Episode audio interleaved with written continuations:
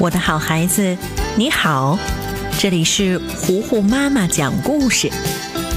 今天，糊糊妈妈要继续为你讲原创故事《巧克力一号店》第六十三集《圣诞闹剧》上集。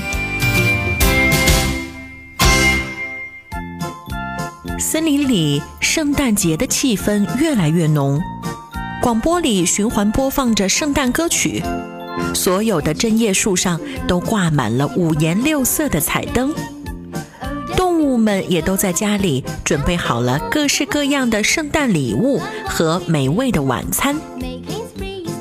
卷毛可可也不例外，他最近熬了几个通宵，做了一个特别精致豪华的圣诞节巧克力蛋糕。这个巧克力蛋糕足足有三层。每一层所用的巧克力都是最好的可可粉，最好的牛奶，香浓的味道弥漫了整个屋子。上面的水果也是刚托人进口来的新鲜水果，颜色十分诱人。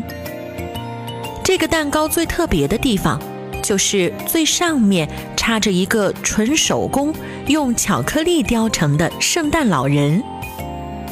卷毛可可心满意足地望着自己的杰作，专门定制了一个玻璃罩子，把这个蛋糕保护起来，放在店里的正中间。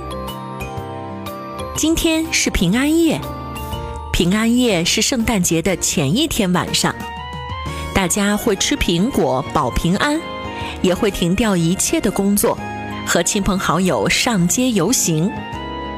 到晚上的时候呢，则会互赠礼物。飞飞象、小袋鼠开开心心地回到家里，跟家人团聚。卷毛可可和小象一起手拉手，举着荧光棒出去压马路了。森林里的动物们玩的玩，吃饭的吃饭，到处充满了欢声笑语。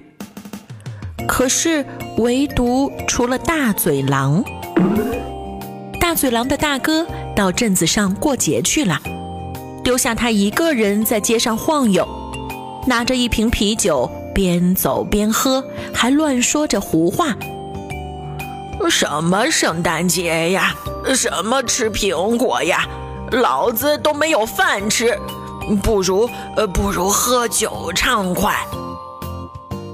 大嘴狼不停地抱怨着，走得久了，肚子开始饿得咕咕叫，喝得醉醺醺的，倒在大树底下。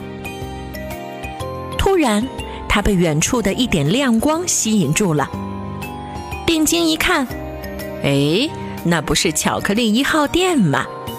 大家应该都出去玩了，这儿怎么还有人呢？大嘴狼摇摇晃晃地走过去。发现卷毛可可并不在，那个昏暗的灯光来自一个玻璃罩，罩子里是一个特别漂亮的大蛋糕。整个蛋糕在灯光的衬托下，愈发的高大和可口，真想张大嘴巴咬一口。大嘴狼瞬间两眼发光，口水直流，看了看四周没人。他举起手里的酒瓶，咣当就把店门口的玻璃门砸了一个洞。门口的警报声开始嗡嗡嗡的报警，大嘴狼就当自己没有听见，举着酒瓶继续砸下去，一下、两下、三下。过了一会儿，大嘴狼终于钻了进去。对着这个圣诞版至尊巧克力狠狠地咬了一大口，这还不过瘾，他把整个脸都埋到了蛋糕里，啃呐啃呐，还把顶端圣诞老人的头一口咬掉。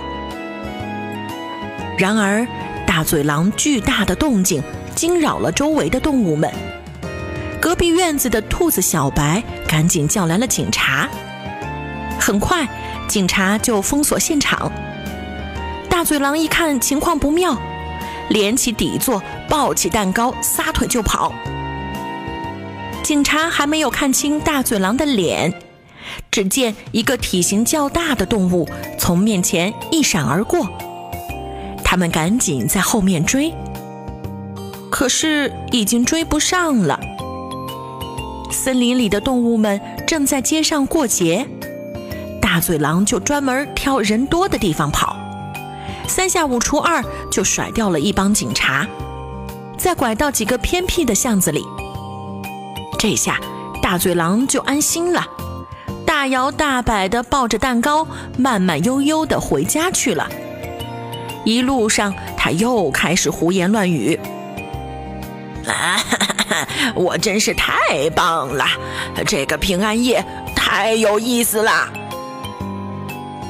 说着说着，得意忘形，没有注意到脚下有一块大石头，顿时被绊了一跤，吧唧，蛋糕翻到地上，白花花的奶油和黝黑的巧克力就这样铺了一地。大嘴狼似乎也吃饱了。打了个嗝，丢下蛋糕，一个人回家了。不知道是跑了太久很累，还是酒喝的太多头晕。大嘴狼一回到山洞，倒头就睡。圣诞节前的平安夜就这样浑浑噩噩的过去了。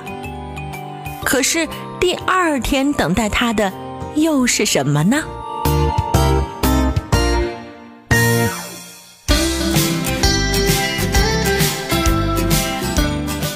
我的好孩子，今天的故事到这儿就结束了。大嘴狼晕晕乎乎的偷吃了蛋糕，卷毛可可可能放过他吗？我们下一集再来揭晓答案吧。我是最会讲故事的糊糊妈妈。如果你喜欢我讲的故事，记得要来微信公众平台找我做好朋友。你可以在微信公众平台搜索。